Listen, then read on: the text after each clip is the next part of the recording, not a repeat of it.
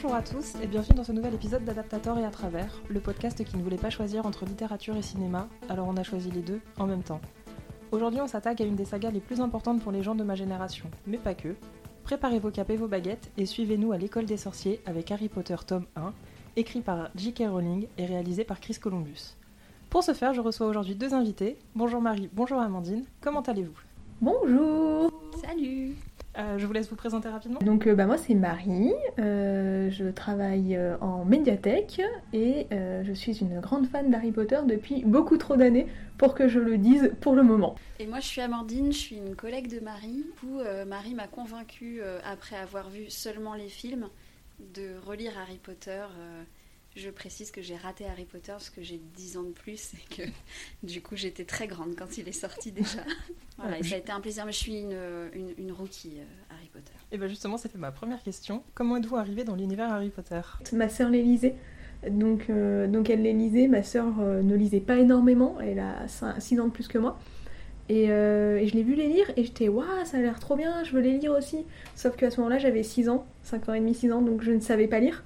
Euh, et mes parents ont refusé de les lire le soir, donc j'ai décidé que j'allais apprendre à lire pour Harry Potter. Donc j'ai su lire avant tous mes camarades pour lire Harry Potter, mes parents ont évidemment refusé que je les lise parce que c'était pas de mon âge. Mais donc je les ai lus, euh, j'avais 6 ans et demi, 7 ans, quelque chose comme ça, euh, voilà. Donc je les ai lus vraiment euh, très très vite. Enfin très jeune, euh, j'en ai strictement aucun souvenir, je me suis dit que c'était cool, euh, voilà, j'ai adoré en fait sur le principe, mais j'avais aucun souvenir. Je pense que j'ai beaucoup adoré parce que c'était le premier livre de grande que je lisais toute seule. Et voilà. Et ensuite j'ai vu le film, je me suis dit c'est marrant, il y a plein de choses dans le film euh, qui se passent et que je me souviens pas. C'est pas du tout ça qu'il y avait dans le livre. Donc j'ai enchaîné en lisant le 2 et il y avait plein de trucs qui s'étaient passés dans le 1 qui étaient expliqués. Et je dis, je m'en rappelle vraiment pas. Donc j'ai relu le premier et là j'ai dit waouh Et là je devais avoir 7 ans, 8 ans et c'était foutu. Ma vie était foutue. euh, ma vie elle est sous le signe de Harry Potter pendant très longtemps. Moi je trouve ça super beau. Si j'avais été J.K. Rowling, j'aurais été tellement fière qu'on apprenne à lire pour lire mes livres. je trouve ça super. Bah moi du coup, euh, alors si je parle sous le contrôle de Marie qu'on appelle entre nous euh, parfois Marie Potter. Euh, quand, quand, quand le tome 1 est sorti, je parle du livre, on est en 98 si je me trompe pas. Ça. Et moi, en octobre 98, euh, je rentre au lycée. Autant vous dire que je suis en pleine période de les livres, euh, c'est pas ma priorité. Euh, les trucs de bébé, c'est pas ma priorité non plus. Euh, voilà, j'ai d'autres priorités que j'énumérerai pas ici, mais du coup, je me préoccupe absolument pas des livres. Donc en fait, ma première rencontre avec Harry Potter, moi, c'est via les films. Et encore, j'ai pas vu les premiers. J'ai, Enfin, les premiers, je les ai pas vus au moment de leur sortie. Je les ai vus beaucoup plus tard. Donc voilà. Donc là, voilà, ma première rencontre avec les, les livres Harry Potter, en fait, c'est euh, Marie qui me convainc donc de les lire, et euh, moi qui vais avoir 40 ans et qui me dit à 40 ans pas avoir lu Harry Potter, quand même, ça craint. En bossant en bibliothèque. hein. En bossant en bibliothèque et en ayant commencé en jeunesse. hein. Oh, J'avoue, tu les as même pas lus quand t'étais en secteur jeunesse quoi. Mais j'avais honte. du coup, c'est chose faite. J'ai ré- j'ai réparé tout ça. Ouais, du coup, moi, c'est un petit peu le même parcours que Marie. Harry Potter 1 est sorti, j'avais 8 ans et on me l'a offert. Je l'ai lu, on m'a offert le 2. En fait, les trois premiers sont sortis en même temps, je crois. en- Quasiment en France. Bah, il y a eu un petit peu d'écart, mais euh, ils ont vachement enchaîné parce que ça avait... c'était lancé en Angleterre et, euh, et ça fonctionnait de dingue. Du coup, voilà, on m'a offert presque les. Je crois qu'on m'a peut-être même offert les trois d'un coup, que j'ai lu en moins d'une semaine, à peu près. Et là, ouais, pareil, ma, ma vie était foutue. euh. En plus, moi, enfin, vraiment euh, très très loin, très vite, parce que à recopier tous les sortilèges qui étaient dans les livres, faire les listes d'élèves selon leur maison, recopier les petits mots qui- qu'ils s'échangent. Donc, je suis très vite tombée dedans. Et du coup, ouais, j'ai vu tous les films au cinéma, sauf le 7.1. Et ouais, je, et je lisais les livres euh, le jour 1. Le jour 1, ma grand-mère me les achetait, me les amenait, et je les lisais. Puis ça vous a vraiment attrapé, quoi. Ouais. C'est euh, incroyable. Enfin, je l'ai- j'ai déjà raconté à Amandine cette histoire, mais donc ma sœur les lisait avant moi et puis elle était plus grande, donc elle avait priorité dessus. Et le 5, euh, quand il est sorti, donc le 5 c'est le plus gros, il fait plus de 1000 pages, euh, le 5 est sorti, donc moi je l'avais rattrapé depuis, je les lisais euh, tout de suite derrière elle, et vraiment j'étais j'étais, je veux le lire. Et ma sœur lisait plus lentement que moi parce que je suis une grosse lectrice, donc elle les lisait et je devais attendre, attendre, attendre, attendre. C'était un supplice pour moi. Voilà. Donc euh, en plus il a dû arriver, euh, comme c'était ma mère qui les achetait, il est arrivé chez ma mère, je crois que c'était une histoire où on était chez notre père à ce moment-là, enfin Vraiment, pour moi, c'était un enfer. J'ai dû attendre, je pense, deux semaines parce que le temps qu'elle le lise et tout. Et je dis, raconte-moi ce qui se passe, s'il te plaît, je veux savoir pour quand je vais les lire. Voilà. Et le 6, elle ne vivait plus à la maison et donc j'ai pu le lire en premier. Non, si elle vivait encore à la maison. Et je crois que j'ai réussi à négocier un truc du style je lis plus vite qu'elle. Donc je lis en premier. Elle a lu le 5 avant moi, c'est moi qui lis le 6 en premier. Voilà parce que ça a duré longtemps quand même, donc ça vous a pas mal accompagné. Mais en, dehors de la lecture des livres, vous étiez déjà dans. En dehors des moments où vous lisiez, déjà dans l'univers, à vous projeter dans vos têtes. Tout le temps. Toi, tu dis que tu, que tu recopiais les sorts, les, tout le les maisons, tout ça. Donc ça veut dire que tu réfléchissais beaucoup quand même. Ah oui, tout, le temps. Et, en fait, à chaque nouvelle sortie, du coup, tu relis tout pour être bien dans l'univers. Beaucoup de temps libre et pas beaucoup le droit de sortir, donc je lisais beaucoup. Et du coup, je les ai relus un nombre incalculable de fois. Ouais, parce que pour situer, moi, je vous jalouse un peu parce qu'en fait. Euh, j'ai pu lire des livres comme ça euh, de, fantasy quand j'avais euh, l'âge auquel vous avez découvert Harry Potter, mais c'était plus, bon, pour les films, plus des trucs comme Labyrinthe, Willow, pour les livres, on va dire plutôt Le Monde de Narnia, L'Histoire sans fin, où vraiment là pour le coup, ça m'a pas accompagné pendant des années. ça a été une lecture, je sais pas, l'Histoire sans fin, ça doit faire deux tomes, trois tomes, je pense, un truc comme ça, et il y a une grosse intégrale. Et voilà, ça m'a pas accompagné des années et des années. Vous vous avez pas décroché pendant quoi euh, C'est 98, 2000. Euh, Alors j'étais du coup en quatrième ou troisième pour le dernier, donc ouais, ça devait être 2007. Euh, Moi j'ai envie de dire 2007 pour le dernier. Ouais, c'est ça. et 2010 pour les films. Et du coup, ça a continué hein. avec les, les, jeux sur. moi j'avais Harry Potter 2 sur Game Boy Color. Et oui mon frère avait le 1. Ouais, un petit peu parce que j'avais, on avait assez peu de jeux, euh, c'était un budget quand même, donc on n'avait pas beaucoup de jeux, mais ma mère les empruntait via son travail. Et euh, d'ailleurs, en plus, comme j'étais la seule un peu à jouer dans la famille, euh, il n'y avait pas les solus en ligne. Donc vraiment, je me rappelle d'être coincée à un truc, à une quête demandée par Hagrid, vraiment, et de ne jamais réussir. Un jour, je retrouverai ce jeu et je battrai cette quête via Hagrid. Mais, mais c'est vrai que Harry Potter, ça a vachement marqué déjà il y avait beaucoup de personnes qui étaient fans, donc même quand t'avais pas beaucoup d'amis ou quoi, c'était rare que tu sois euh, la personne bizarre à aimer Harry Potter parce qu'il y avait toujours un ou une ou deux autres personnes autour de toi qui aimaient ça. Vous vous êtes déjà fait des amis en parlant d'Harry Potter? De ouf. Non. Ah si, mais moi j'ai traîné sur tellement de sites aussi, euh, j'ai rencontré des super amis via Harry Potter, enfin vraiment euh, mm. des gens avec qui je suis partie en vacances, non vraiment il y a eu tout un, il y avait toute une émulsion. et le seul truc que je regrette un petit peu, c'est d'avoir été un tout petit peu trop jeune pour pouvoir profiter des sorties à minuit. J'étais trop jeune pour aller à minuit euh, entre le jeudi et le vendredi. Je, je tellement le vendredi où est sorti le dernier Harry Potter. Enfin, peut-être que c'était pas un vendredi, mais j'ai l'impression que c'était un vendredi. Tu détestes plus les vendredis depuis, c'est ça? C'est ça. et tu sais, de... de savoir que le bouquin il est commandé, il est dans la boîte aux lettres. Et, euh, et, je crois que je terminais plutôt les cours un truc du style. Oui, même avant, tu réfléchissais au bouquin dans la sacoche. Mais bien sûr euh, Et d'arriver et tout avec une copine, d'aller dans la. vraiment la boîte aux lettres qui est en dehors de l'immeuble, l'ouvrir, le colis est là, on l'ouvre, on regarde vite, parce qu'il y avait plein de théories, notamment sur le fait que le dernier mot. Enfin, pas des théories, mais des faits. Euh, connus, notamment que le dernier mot serait euh, cicatrice, enfin qu'il y aurait la mot cicatrice dans sa ah dernière phrase. Et ah, du coup, mais bien sûr Ça avait même été spoilé par un reportage M6 oui euh, qui préparait la sortie. Il y avait un mini reportage et en fait le reportage se termine par donc à 24 heures de la sortie. Hein. mais que les fans se rassurent, Harry Potter ne meurt pas à la fin. What? Je pense que ce mec-là, il a dû se faire défoncer. Heureusement qu'il n'y avait pas Twitter. Oui. J'ai y penser. Heureusement qu'il n'y avait pas Twitter. Ah, le succès du, livre, euh, il s'est fait sur le premier tome hyper rapidement déjà ou ou c'est venu petit à petit Non, je crois que c'est vraiment dès les trois premiers. Puisque, comme on disait, les trois premiers sont sortis assez euh, rapprochés et ça a tout de suite. Euh, ça a accroché tout en fait, on, des lecteurs. Ouais, on a été le premier pays à les sortir après le Royaume-Uni en fait. L'éditrice chez Gallimard a tout de suite acheté les droits, a lancé la traduction et en fait c'est sorti en France avant de sortir aux États-Unis. D'accord. Ouais, parce que alors moi, du coup, à mon époque, moi, la sortie des livres, euh, le souvenir que j'en ai, c'est que c'était vraiment pour les enfants. C'était un phénomène.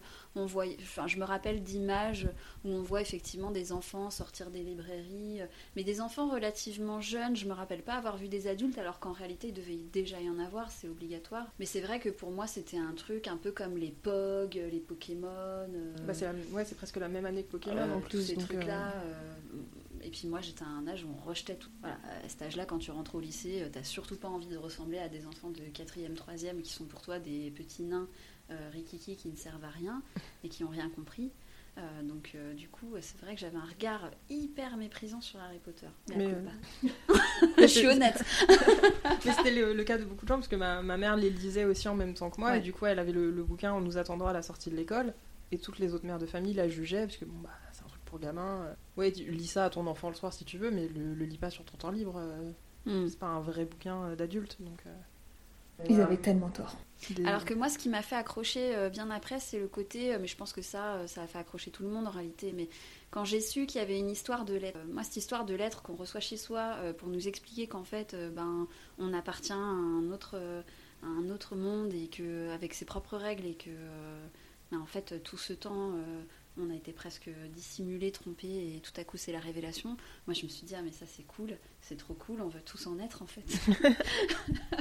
Oui, puis après, même si ça reste, même si les adultes aimaient bien, c'est vrai que Audrey et moi, qui sommes dans la génération Harry Potter, il y a vraiment eu ce côté. Et puis, moi, j'étais un peu plus jeune, du coup, de me dire, attendez, mais si ça se trouve, là, j'ai pas encore 11 ans, Ah oui, peut-être que je vais la recevoir, mais. Moi ma lettre elle va arriver ouais. Ah, vous devriez tellement, vous deviez tellement euh, souhaiter que ça se produise, quoi.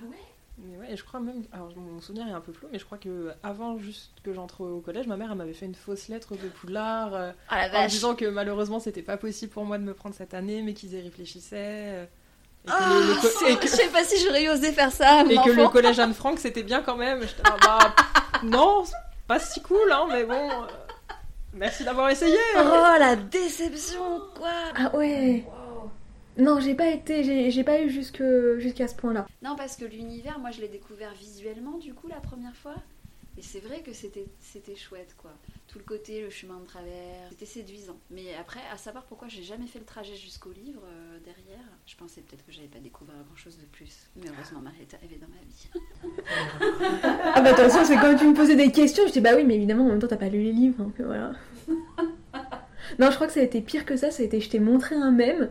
Et t'as dit bah ouais mais moi j'ai pas lu les livres donc euh, bah, celui que je t'ai renvoyé pendant les vacances de Noël là euh, sur euh, euh, le l'avortement euh, et Harry Potter et, euh, et que du coup euh, je te l'ai montré tu m'as dit ah ouais mais je sais pas parce que moi j'ai pas lu les livres et là je me suis retournée je dis comment ça? Faudra quand même l'expliquer un peu plus loin. Voilà, le, le même sera en description. Non, parce qu'il est vraiment incroyable pour le coup. Enfin voilà. Et comment on est arrivé dans Harry Potter et comment je n'en suis jamais sortie finalement. je le regrette pas, hein, vraiment, je le vis très bien, euh, j'adore ça. Ah, du coup, bon, moi je le sais parce que je vois ton pull, mais euh, Quelle est ma maison? quelle est ta maison? Haha. Je suis une pouf souffle. Je l'ai su via le test Pottermore euh, quand Pottermore est sorti, donc je dirais en 2011 ou quelque chose comme ça. Il me semble que j'étais encore au lycée. Et, euh, et je l'ai refait car euh, il y a une semaine ou deux, je vous l'ai dit à toutes les deux, notamment que cela dit, j'ai beaucoup évolué euh, depuis euh, mes années lycée, donc serais-je encore une pauvre souffle aujourd'hui? Et je dois vous avouer quelque chose, c'est que oui, je suis toujours une pauvre souffle et que vraiment ça me ravit, même si au début j'étais un peu, un peu triste parce qu'on voit très peu les pauvres souffles Ouais. dans les livres et dans les films et du coup j'étais un peu bah est-ce que vraiment pauvre souffle, je sais pas.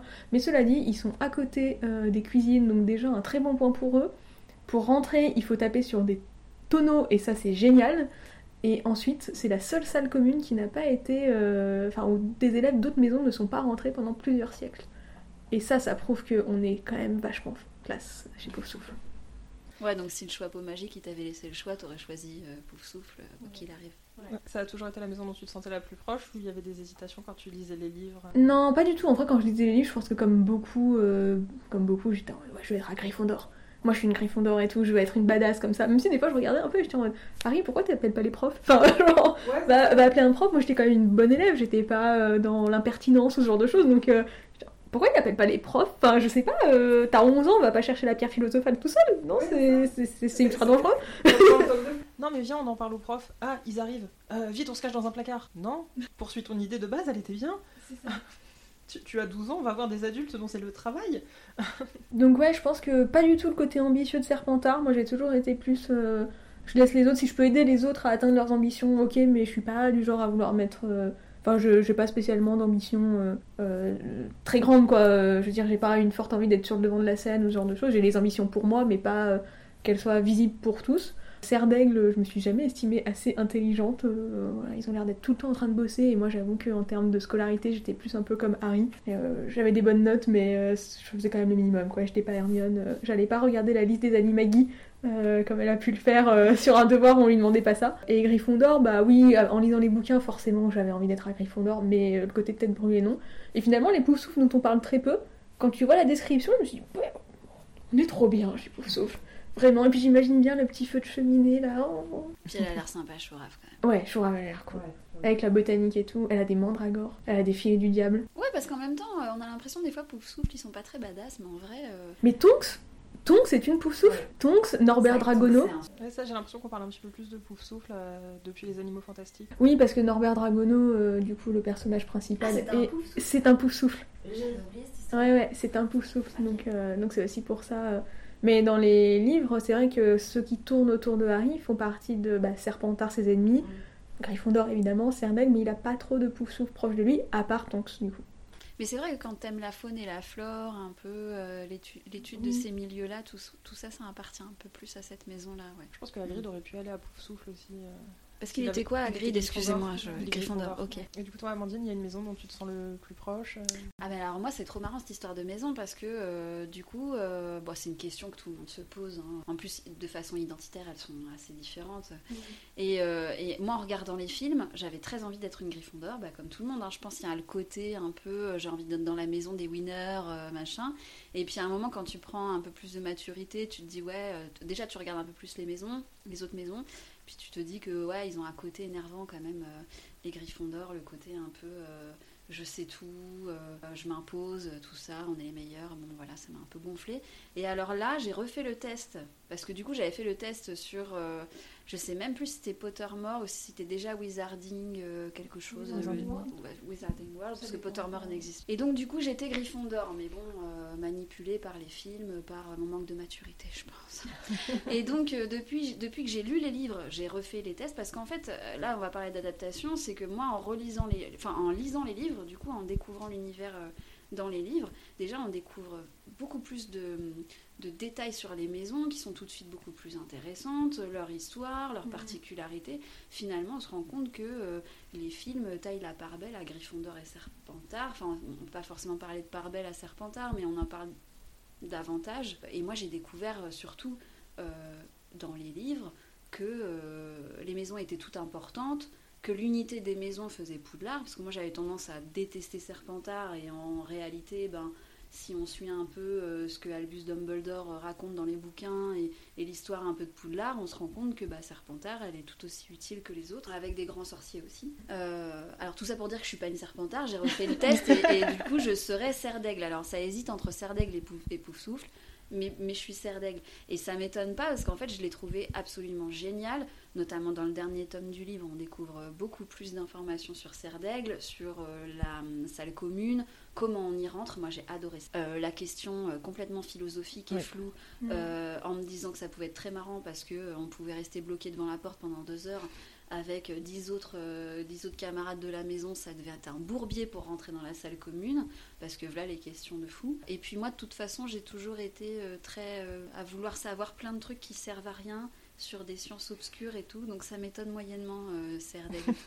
Même si j'avoue, ils ont un petit côté un peu euh, euh, science froide, et je pense que c'est pour ça que ça que j'étais vraiment dans, au niveau du test entre deux maisons, je pense. Du coup, ça me fait un peu flipper parce que moi j'ai un nombre de connaissances incalculables sur Harry Potter et ça fait vraiment. euh, Peut-être que j'aurais dû être à Serdaigle finalement. Je sais pas.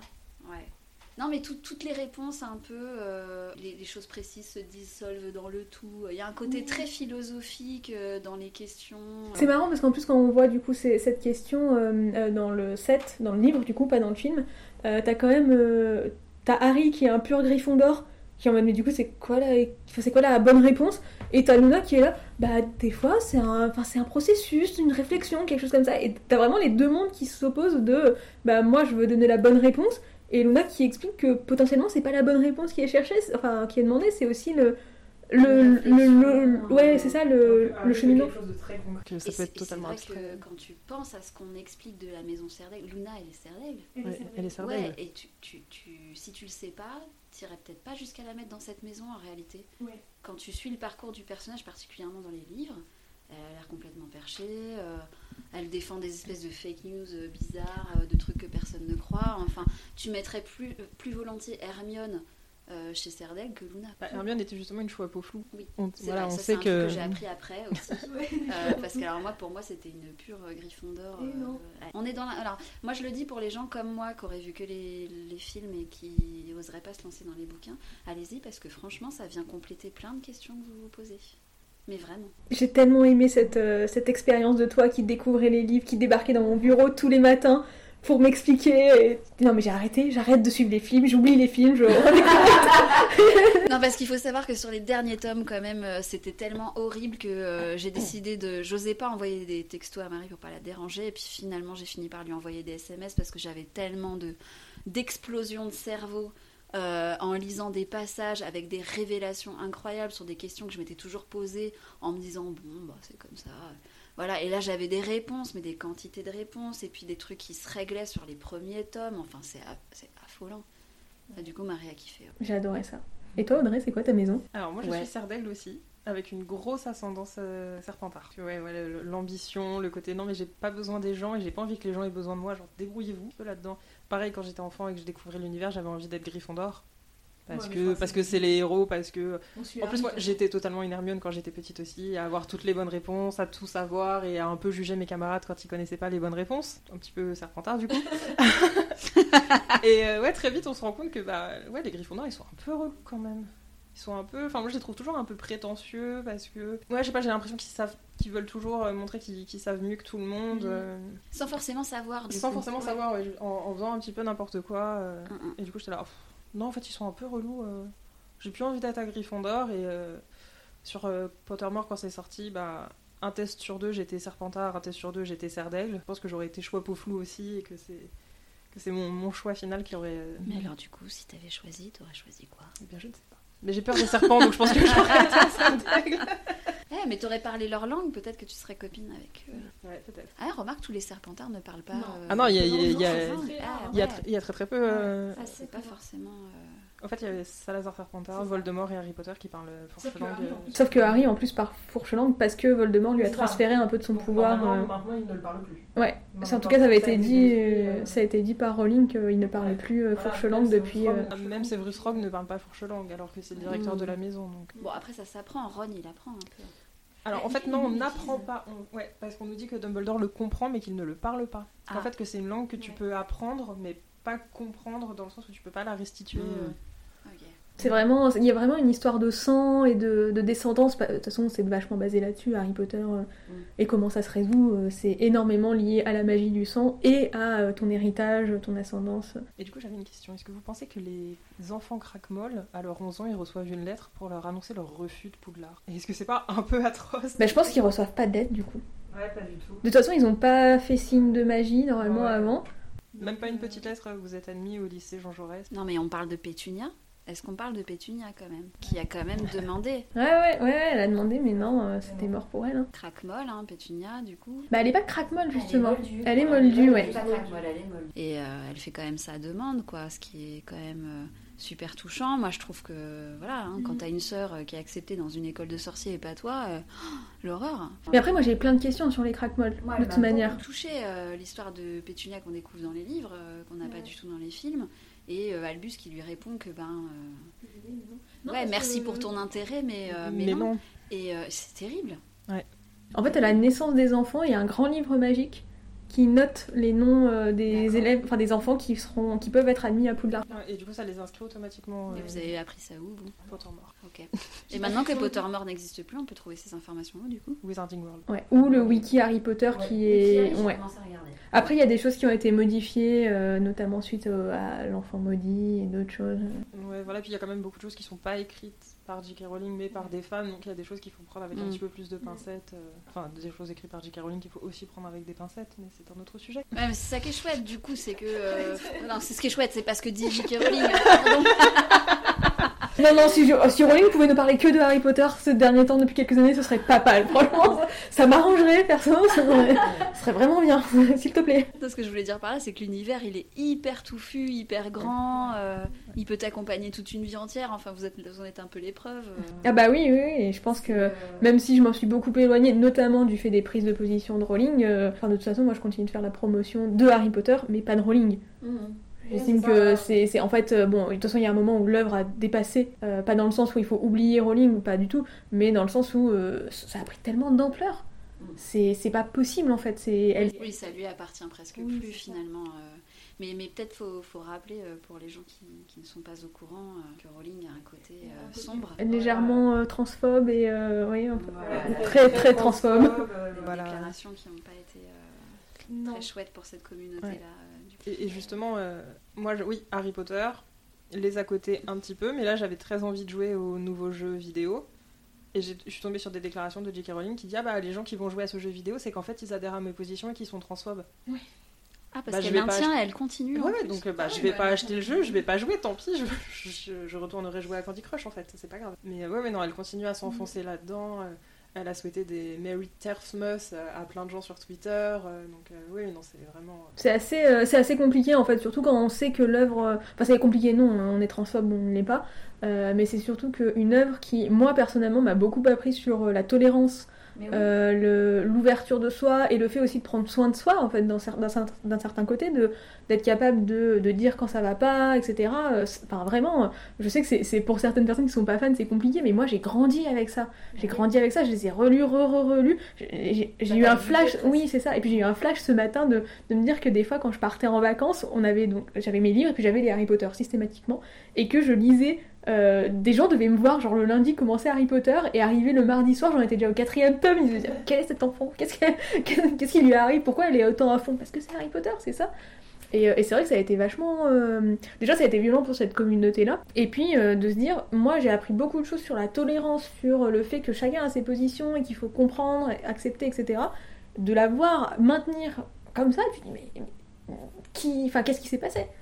Qu'est-ce qui s'est passé? Et les justifications sont en plus, euh, enfin, c'est c'est n'importe quoi, c'est pas des justifications. Oui, bah comme beaucoup de personnes euh, transphobes, euh, tu, Et autres, tu euh, peux pas justifier l'injustifiable, donc effectivement. Oui, mais à la rigueur, elle pourrait se taire.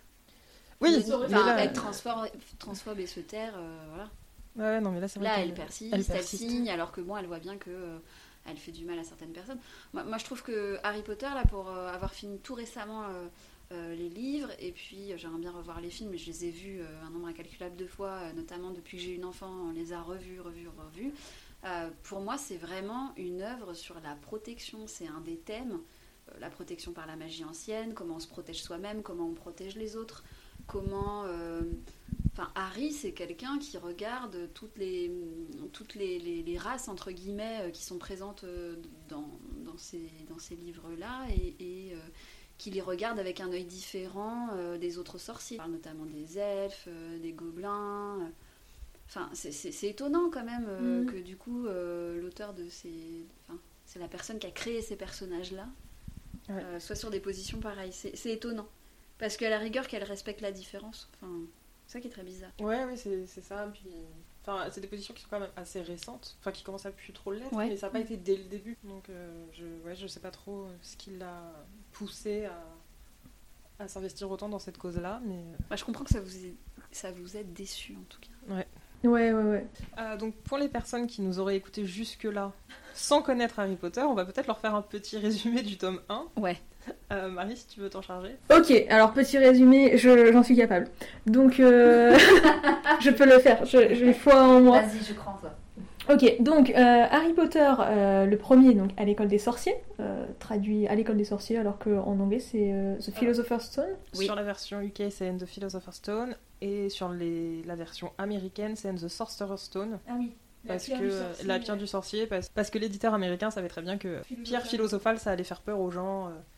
Euh, un petit peu comme en France, ce qui est un peu dommage, mais. euh, Ah ouais Je pense que ça aurait, ça aurait pu rebuter, moi, un enfant, enfin, Ouais, à mon âge. On commence. On commence mal un résumé, mais c'est vrai, a- ces, questions se sont posées sur le Oui. titre. euh, Ouais. Et en Parce fait, que pierre philosophale, ça allait faire peur. ça allait faire peur, ouais. Mais parce que Oui, trop compliqué aussi, ou parce Ouais. que ésotérisme Et ça spoil euh, aussi, du coup. Oui. Parce que là, c'est un petit peu justement l'artefact qu'ils vont chercher qui va tout déclencher. Alors que... Ouais. Mais ça casse aussi la théorie du, euh, que, que, que Jérémy du podcast euh, et de Fréquence 9 3 quarts défend, que sur tous les autres tomes, c'est Harry Potter et quelque chose, et un élément et une personne, et là c'est Harry Potter à l'école des sorciers. Ouais, en même temps, c'est le que- premier. Moi, ça me choque pas. Enfin, Alors que, bon, comme il dit dans les autres, bah oui, enfin dans le 2, le 3, le 4, le 5, le 6, il est aussi à l'école des sorciers. Oui, C'est vrai. mais là, c'est sa rentrée, sa première. Bon, Bon, pardon, je, reprends le, je reprends le résumé. Donc, Harry Potter à l'école des sorciers. Euh, on commence euh, le livre en découvrant la famille euh, Dursley qui va devenir importante, mais pas tant, parce que en fait, on apprend que un grand mage noir est décédé dans la nuit, Voldemort, et a survécu et l'a anéanti le fameux Harry Potter. Donc Harry Potter va être euh, dans la famille des Dursley euh, pendant... euh, Enfin, va être recueilli par les Dursley tout simplement parce que la femme, Pétunia, est sa tante, donc la mère de sa sœur. Donc Harry va passer une enfance plutôt malheureuse, pas très très joyeuse, non vraiment pas, jusqu'à ses 11 ans, jour de ses 11 ans, où quelqu'un va venir frapper à la porte de la cabane où son oncle les a emmenés parce qu'il en avait marre de se faire harceler par des hiboux qui portaient des lettres. Ah oui, je fais un résumé un peu à la Walligan, mais ça le fera. Pour lui donner euh, sa lettre de rentrée à Poudlard et un gâteau d'anniversaire. Et vraiment, je, je sais pas ce que j'aurais préféré entre le gâteau d'anniversaire, sachant que t'es sous-nourri par ta famille, ou la lettre. Peut-être un la peu mieux. lettre, la lettre. La lettre, surtout qu'en plus, euh, dans le film et dans le livre, je crois, enfin, le, le gâteau est mangé par, euh, par le cousin. ouais. Du coup, Harry euh, découvre Hagrid, un très très grand monsieur, qui lui donne sa lettre d'admission à l'école de sorcellerie et de magie Poudlard, où il est inscrit depuis sa naissance finalement, et il apprend ce jour-là qu'il est un sorcier. Ce qui explique beaucoup de ces choses euh, étranges qui lui sont arrivées quand il était enfant, notamment le fait qu'il soit retrouvé sur un toit quand il était poursuivi par des gamins, et que euh, ses cheveux repoussent miraculeusement dans la nuit. Moi, je me dis quand même que les gens, les adultes, étaient pas très observateurs parce que il y a personne qui s'est posé de questions avant. Mais bon, pourquoi pas. Oui, en fait, quand euh, son oncle euh, lui, lui coupe les cheveux très courts et que ça repousse dans la nuit, personne se pose de questions, mais il est quand même puni. Là, c'est, oui, c'est Pétunia qui lui coupe. Euh, parce qu'en fait, oui, son oncle et sa tante savent que c'est un sorcier, Tout vu que fait. sa mère était, était une, Une sorcière. sorcière. Et eux, c'est, vraiment pas leur mode de vie. Il faut que rien ne dépasse, faut être plus normal que les normaux. Donc, euh, ils lui ont tout caché. euh, D'ailleurs, je crois que c'est comme ça, la première phrase du bouquin commence Monsieur et Madame euh, Dursley étaient parfaitement normaux, merci pour eux. Je trouve ça très très beau symboliquement euh, ce, ce- ce début de, de, de résumé parce qu'en fait je prends conscience que Harry Potter c'est quelqu'un qu'on n'a jamais regardé depuis Mm. sa naissance. Là où il est, on veut pas de lui, euh, il est mis au banc de la famille euh, pour plein de raisons, hein, mais euh, on le regarde pas. Il a plus de parents, et puis tout à coup il devient quelqu'un d'exceptionnel. Et rien que ce début, c'est super beau. Enfin, on souhaite à chaque enfant qui a jamais été regardé et qui a grandi un peu comme une mauvaise herbe quelque part, qu'on a un peu pas trop arrosé, machin. On souhaite à chaque enfant qui a grandi comme ça de devenir exceptionnel. Et ça, moi, je trouve que déjà rien que ça, ça m'accroche en fait. hein. Et s'il avait été aimé, peut-être qu'il aurait pas pris la lettre. hein. Il aurait dit Bah en fait, ça se passe bien, En vrai, ça va. Franchement, euh, les gars, Euh. tranquille, euh, le collège il a l'air cool, mais en vrai, bon, je suis bien Moi aussi, je vais aller au collège Anne-Franck, ça a l'air plus sympa en vrai. Et oui, dans, donc dans sa vie, personne l'a jamais regardé, mais justement dans le monde des sorciers, il est très célèbre. Il y a Oui. plein de livres qui ont été écrits sur lui, et moi je suis plutôt d'accord avec Dumbledore. Qu'est-ce Il qu'il serait devenu s'il était dans ce monde dès le début Ouais, et qu'il ouais. avait été Ah oui, euh, au façon, courant de sa avait- célébrité euh, Je pense qu'il aurait vraiment mal tourné. Il y a- alors, j'ai trop traîné sur le site, mais il y a tellement de fanfictions qui existent où James Ah oui. Ne meurent pas, et donc Harry termine à Serpentard. Ouais, j'ai beaucoup trop traîné sur fanfiction.net dans la vie. ok. Mais euh, bon, et euh, donc Harry reçoit sa lettre, il apprend qu'il est un sorcier, qu'il va pouvoir se barrer de chez Dursley, il est ravi, en même temps, je le comprends. Il va donc au chemin de traverse, Hagrid lui explique un petit peu sa vie, machin truc bidule, Voldemort, euh, ou le méchant, Harry l'a tué, mais enfin bon, on n'est pas vraiment sûr qu'il soit mort quand même, parce que Hagrid dit que... Pas dit qu'il soit mort, il était pas assez vivant pour être mort. Attention, c'est important pour euh, les six prochains euh, épisodes de podcast qui partiront, qui parleront des autres films. Hum, Donc voilà, il fait ses courses, il a une baguette magique. Putain, j'ai tellement envie d'avoir une baguette magique. Euh, il retourne euh, au 4 Private Drive terminer l'été. Son oncle et sa tante et son cousin ne lui parlent pas parce qu'ils ont trop peur. Tant mieux pour lui, il est ravi. Il arrive à Poudlard, enfin il prend le train avec, euh, avec, euh, bah, il prend le train comme il est prévu pour qu'il aille à Poudlard. Il rencontre son futur meilleur ami Ron, sa future meilleure amie Hermione, Ron Weasley et Hermione Granger. Euh, ils enfin ils s'aiment pas trop trop tous les trois au début. Harry découvre Poudlard, ça a l'air génial, je veux y aller aussi. Évidemment, rien ne va être simple parce que sinon il n'y aurait pas 200 pages euh, écrites dessus, ni un film de 2h30. Euh, il lui arrive plein de choses, il y a des profs qui le détestent, il y a des profs qui sont vachement fans de lui, on sait pas trop pourquoi. Enfin si, on sait pourquoi ils sont fans, mais on ne sait pas pourquoi il est détesté par contre par surtout un professeur en fait. Bon, il lui arrive plein de choses, il finit par être le meilleur attrapeur euh, depuis 100 ans, euh, donc le il- plus jeune. le plus jeune attrapeur euh, depuis 100 ans et il, il rejoint l'équipe de Quidditch, donc le sport euh, des, des sorciers, et il se retrouve à être super populaire. Parce que même s'il a jamais été dans le monde des sorciers, il, est quand même, il a quand même des prédispositions Oui. qui font que très vite il se sent dans son élément. Voilà, il sait tout de suite est sur un balai. Et il est riche. Attendez, il part d'un moment où il est ultra pauvre, rejeté de tous. Il arrive dans le, dans le monde des sorciers, tout le monde le connaît. Il a des thunes à la banque euh, de ouf. Euh, attends, il, il rince quand même tous ses potes de bonbons euh, Ouais. dans le train. Moi, j'ai toujours adoré cette scène euh, où on aimerait tous faire la même en vrai. Surtout qu'il se lie d'amitié avec euh, bah, Ron qui, qui, qui a pas une thune, quoi. Euh, bon, faut le dire. Donc voilà, donc euh, il combat des trolls, euh, des- enfin il rencontre un dragon aussi, il lui arrive plein de choses, euh, il reçoit des trucs de ses parents, euh, voilà, et puis à un moment il s'avère qu'il se passe quand même des choses vraiment bizarres dans l'école, il y a un chien à trois têtes qui garde quelque chose, et ce qui est gardé, Harry finit par le découvrir, c'est la pierre philosophale, et là s'ensuit tout un truc de... On fait en sorte de protéger la pierre, c'est machin qui veut la prendre, enfin c'est tel, un tel qui veut la prendre, mais en fait non, il lui arrive plein de péripéties et on va peut-être euh, détailler plus ensuite, euh, je ne sais pas comment Ouais, plus. Euh, voilà, juste moi une phrase qui me fait, qui m'a fait très plaisir là en, le, en revoyant le film, parce que je, et en lisant le, le livre en anglais, c'est que quand il arrive euh, sur le chemin de traverse, dans le, le- dans le bar, le- dans le chaudron baveur, tous les gens le, tous les gens le reconnaissent et les gens lui disent Welcome back, Oui. sous-titré effectivement dans le film par Bienvenue chez vous, et dans le livre c'est Bienvenue chez nous. Et je suis là, bah non. Là, un petit défaut de traduction ah, quand oui, même. oui, euh, oui. Ah oui. Le, le bienvenue chez vous. euh, Gros gros défaut Ouais. de traduction. Ouais, alors moi alors j'en que- suis pas à ce point de détail, mais j'avoue c'est pas normal. Enfin c'est étonnant. Alors que les, les traductions ont quand même été plutôt bien faites et plutôt Ouais, bien ouais. respectées. J'ai perdu le nom du traducteur. Jean-François Ménard. Jean-François Ménard, merci. Je l'ai l'appelé que François. Ah il en manque un bout. C'est Euh, Jean-François- extraordinaire.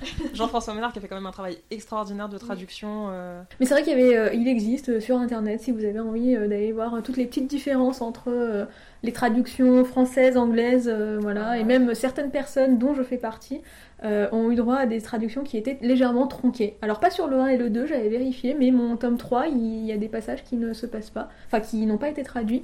Et euh, je l'ai découvert très tardivement, ce qui a été vraiment pour moi une, une horreur. J'étais déjà majeure à cette époque-là, en les lisant en espagnol.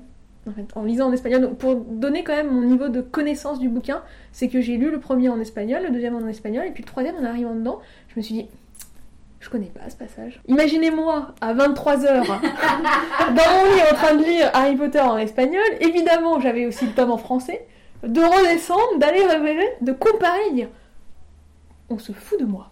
bah, moi qui vais le lire pour la première fois en anglais cette semaine, je pense que je vais avoir des petites surprises aussi. Pour revenir rapidement sur les traductions, effectivement, en français, je crois qu'on est les seuls à avoir traduit le nom de l'école. Oui. Euh, Poudlard à la- à- au lieu de Hogwarts. Et il y a eu plein, beaucoup Et de traductions, beaucoup de euh, traductions, des mots, et, euh, et là-dessus c'est vrai que Jean-François Ménard a... Noms, Alors pas tous, et des fois il y a des petites, euh, des petites erreurs entre deux tomes ou deux personnages qui sont issus d'une même famille n'ont pas été traduits un petit pareil, ce qui est un petit peu dommage. Mais moi je trouve ça super sympa parce que euh, je sais pas euh, s'il y a une signification en anglais de Hogwarts, mais euh, quand t'as euh, Préolard, Poudlard, moi je trouve que ça donne un espèce de côté euh, médiéval bonne bouffe qui va tellement bien à ce Eh château ben, quoi. Ho- Hogwarts, justement, c'est Hog de cochon, puisque c'est un D'accord, cochon qui a montré le- à Rowena Sardaigle le lieu Oui, où a été lieu, ouais. construit Poudlard en fait. D'accord. Et Préolard c'est Hogsmeade, donc t'as Hogwarts, Hogsmeade. Et c'est là que vous voyez mon niveau de connaissance comparé au leur. Ah j'ai eu une petite phase un peu monomaniaque, je l'ai toujours, mais bon voilà. Non, mais du coup, c'est vrai que la- le travail de traduction, euh, pour le coup, est hyper intéressant et, te donne. euh, tout le travail de traduction est hyper intéressant et il te donne un aspect en plus euh, qui, est, qui est- qui est vraiment bien pour appréhender l'univers. Ne pas avoir traduit ces, ces- ces mots, ça aurait été dommage. Ouais. Ah, on va prendre un petit peu d'avance sur le tome 2, mais si ça vous intéresse, vous pouvez aller voir comment a été traduit euh, Voldemort et Tom Oui. Elvis J'ai du sort. Parce que du coup là c'est la Ah traduction oui, j'ai vu ça, je suis au courant. Voilà, ça a été traduit euh, dans plein de langues différentes pour Ouais. que un certain passage du livre euh, Mm. et de l'histoire de Voldemort euh, soit, soit logique. Et d'ailleurs, bah justement, en les lisant en espagnol, parce que je les ai lus d'abord en espagnol avant de les lire en anglais. En fait, en arrivant dans le deuxième, j'y avais pas du tout pensé. Le côté de comment est-ce que ça va être traduit, parce qu'au final, à ce moment-là, je n'avais jamais regardé autrement qu'en français les films. Ou euh, lu en français. Donc euh, j'avais pas un niveau d'anglais exceptionnel, je l'ai eu plus tard, euh, on va pas raconter ma vie. Euh, je l'ai déjà assez raconté en parlant d'Harry Potter finalement. Mais est-ce que c'est pas ta vie du coup? Un peu, ouais. Beaucoup, ouais. Et, euh, et c'est vrai que en les lisant en espagnol, en arrivant au deuxième, je me suis dit, mais attends. Et là, j'ai vraiment arrêté ma lecture. J'ai pris du coup la, bah, la manière dont est écrit donc Tom Elvis Jedusor. J'ai pris le truc et je me suis dit, mais ça fonctionne pas en espagnol. Comment ils vont faire? Voilà. Donc, euh, et là, j'ai- compris en fait tout le travail déjà bah, de traduction euh, en français, parce qu'effectivement, Jean-François Ménard a traduit beaucoup de termes qui, je pense, c'était. Il y en a qui le regrettent. Moi, je trouve que c'était une bonne chose dans le sens où euh, bah, Snitch, je l'aurais pas vu de la même manière que Vive d'or. Vive d'or, moi, j'ai vraiment le truc de ça Ah va vite et tout. Et Snitch, j'aurais été un peu. Enfin, à, 6 ans, j'aurais été paumée. Je- ça veut dire quoi et... Attends, snitch, en plus snitch c'est une balance, non? Oui, alors il y a un autre terme, y a une autre traduction. C'est pas euh, un terme de slang pour dire balance Mais c'est un autre terme, je crois, sur la rapidité ou quelque chose comme ça, ou Ah ouais, furtif. euh. En plus, il y a le côté doré et tout. Ouais, c'est comme le fait d'avoir traduit certains noms de professeurs et pas tous. Oui. Euh, oui, bah effectivement, professeur Rogue, on voit un petit peu plus Ta personnalité. la personnalité que si en français on l'avait appelé Snape, ou la majorité des lecteurs en plus auraient dit euh, Ah, professeur. Snap, Mais du coup, ça aurait été moins. Il y a moins le côté un peu violent. Chourave, ouais. Prout en anglais. euh. Bon, Jean-François Ménard, si t'écoutes ce podcast, on t'aime. Pour avoir fait l'aller-retour récent entre les, les livres et les films, du coup, moi, je, enfin, en termes de décor et de d'univers, je trouve, je trouve que ça a été relativement bien fait. Je, je- je suis plus euh, contrariée par les aspects que j'ai découverts dans les livres qui sont pas exploités par les films que par le- le- l'univers visuel. Alors après, euh, moi, j'ai pas eu le loisir de trop imaginer, parce que j'avais déjà les images en tête, même si des fois j'ai décollé un peu de ce que propose le film, mais euh, je trouvais que euh, euh, l'apport des adaptations films, ce qui était intéressant, c'est le côté où parfois ça parle pas et on a accès à de très beaux paysages. Je pense à quand Harry est sur Buck euh, Oui. euh, et qu'il est en train de voler au-dessus des grands lacs et tout ça, c'est vraiment très beau. Euh, Moi, moi c'est c'est les trucs que j'ai retenus vraiment qui sont une plus-value, je trouve, qui est apportée par les films. À certains moments, peut-être pas tous les films. Parce que je crois qu'il y a une histoire avec un des réalisateurs qui a fait.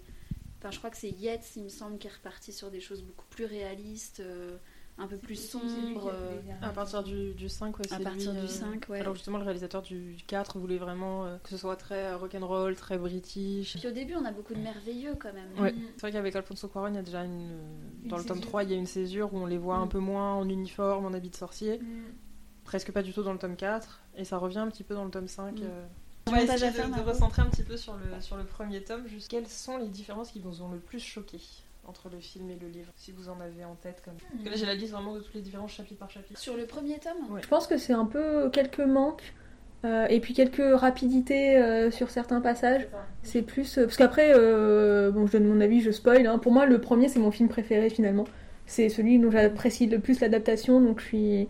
Mais là, en le re-regardant cette semaine, ouais, il y a eu quelques ajouts en plus ou des suppressions qui me font dire bon, c'est vraiment pour le côté filmique. Est-ce que c'était, euh, est-ce que c'était nécessaire? Bon, je, je regretterai toujours l'absence de Peeves dans les films parce que vraiment le personnage dans les livres, il apporte tellement de, bah, de côté comique et de et de petites bastons. Enfin, j'apprécie, je trouve ça, je trouve ça très marrant l'idée qu'il y a un esprit frappeur euh, aussi insupportable et que personne n'a jamais réussi à virer. Même si je suis persuadée que Dumbledore a toujours apprécié qu'il soit là, en fait, dans l'école. Mais euh, je crois que Dumbledore se dit, wow, un petit peu de fantaisie comme ça. Mais surtout qu'on le revoit plusieurs fois dans les autres tomes, Peeves, Ouais. et qu'il ajoute vraiment du piquant. Euh, je, je- je me dis, quand les, les frères Weasley, là, euh, décident de faire un sort à euh, Dolores Ombrage, euh, Peeves, il s'en donne à cœur joie et on est content, euh, on est Mhm. content, quoi. Alors qu'au départ, euh, on l'aime pas trop. Est-ce que c'est dans le premier aussi où il y a pas mal Rusard Moi, Ouais. je sais que j'en ai parlé avec toi de ça. J'étais assez... euh, Et c'est dans le 2 qu'on sait qu'il a un craquement, mais on le voit déjà plus dans le premier. Ah, euh, c'est dans le premier où on le voit plus, mais le côté crackmol, c'est dans le 2. c'est dans le 2, ouais. Ah. Parce que dans le livre, justement, Harry voit qu'il prend des, cours vite magiques. euh. Oui, oui, parce que ça, moi, je me suis arrêtée dessus, mais le 2, du coup. Moi je dirais qu'il y a quelques trucs. Déjà, je trouvais que ça allait assez vite au début parce que finalement on comprend pas trop pourquoi les Dursley le détestent. Enfin, ils sont vraiment juste méchants avec lui. Et il n'y a même pas d'explication. euh, Ça m'a marqué là en revoyant la scène dans la semaine où euh, quand ils vont au zoo, tu as. Ah bah d'ailleurs, c'est ça, il manque Mrs. Fig aussi, euh, qui apparaît d'un coup dans le tome 5, comme ça. Euh, Mrs. Fig, euh, ah, vous êtes là Enfin, mon garçon. En fait, ils se connaissent vachement, mais on sait pas d'où. Bon, bref. Et donc, Mrs. Fig, euh, qui ne peut pas garder Harry dans le premier, dans le premier livre, qui n'apparaît donc pas là. Donc, Harry se retrouve à aller au zoo. Et on voit l'oncle Vernon qui claque la portière de la voiture en disant Fais rien de bizarre, mon garçon Et tout est là, tu regardes le film depuis 15 minutes et t'es mais. Il a rien fait de bizarre jusqu'à présent. bizarre, et Harry lui-même ne se rend pas compte qu'il fait des choses bizarres en fait. Donc là, c'est un peu Vernon qui dit euh, Bon, euh, tes trucs de sorcier, tu les gardes pour toi. Et ce qui m'avait beaucoup, et ce qui m'a beaucoup déçu par contre dans cette adaptation-là, c'est le fait que D- euh, Dudley, oui Dudley, soit au courant en fait que Harry est un sorcier. Alors que dans le livre, pas du tout. Quand il voit la lettre, il, le- il est avec ses parents et ils le regardent tous les trois avec des grands yeux, comme si Dudley était déjà au courant. Alors que dans le livre, il y a vraiment ce côté de Dudley n'est pas au courant non plus. Et c'est la première fois qu'il se retrouve à être empêché de faire quelque chose et de discuter de quelque chose avec ses parents. Je pense que c'est les deux ou trois trucs euh, les plus marquants moi sur l'adaptation euh, qui m'ont manqué et, que j'ai trouvé dommage. Et surtout quand on connaît les bouquins, encore une fois, et que derrière on sait l'importance que ça peut avoir. Ouais, c'est ça. Je vois là sur les petites différences que j'ai. Bah, par exemple, là, on voit pas mal euh, Dean, donc, qui est atteinte de leur euh, camarade de classe, qui Mm. euh, en cours fait exploser plein de trucs. Ça, c'est pas dans les livres, mais justement, ça apporte un peu de, de gags visuels. Et comme euh, voilà, Chris Columbus est quand même à la base un réalisateur de films plutôt pour enfants, justement, il fallait qu'il apporte ça. euh. Ouais, je trouve que c'est un des films qui, est le, qui a le plus euh, l'esprit de Noël, entre guillemets. Je sais qu'il y a Mm. beaucoup de gens qui le regardent à Noël. Euh, pas moi, puisque j'aime pas Noël. Et que je veux pas associer Harry Potter à Noël. Ah, mais moi, je suis complètement. euh, je, je suis- je suis vachement d'accord avec ce que tu dis parce qu'en fait, je suis allée voir un peu qui étaient les réalisateurs parce que je m'y étais pas intéressée jusqu'à présent. Et quand même, moi, Columbus, c'est quelqu'un que j'aime beaucoup parce que bah, il a fait euh, La Nuit au musée, euh, il a fait Home Alone, donc euh, Maman, j'ai raté l'avion pour la version française, qui est moi un de mes films de Noël. Vu. J'adore ce film. Euh, et dans ce film, il y a le côté bah, les casseurs flotteurs, les gags. euh, euh, dans la nuit au musée, euh, qui, est, qui est, bon, un peu plus potache, il y a quand même toute cette histoire de gag, et c'est quand même quelqu'un qui a travaillé sur le scénario des, des des Gremlins. Ah, il a travaillé sur le scénario des Gremlins. En fait, c'est un scénariste aussi, Chris Chris Columbus. Il n'a pas que réalisé.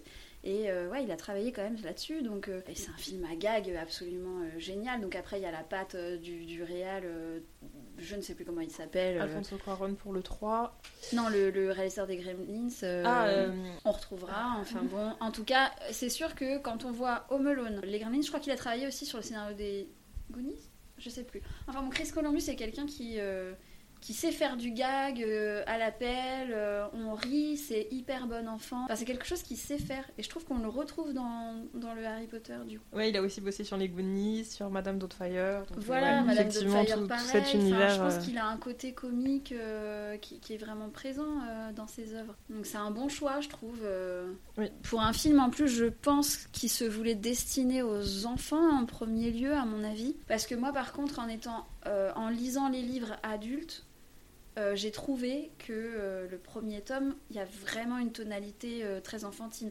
Moi, quand je l'ai terminé, en, di- en discutant avec Marie, je lui ai dit oui, on voit que c'est un premier, un premier roman. C'est pas très complexe au niveau vocabulaire, c'est assez logique en termes de structure, de figure de style, etc. Enfin, et Marie, pour me rassurer, m'a dit non, non, mais tu vas voir.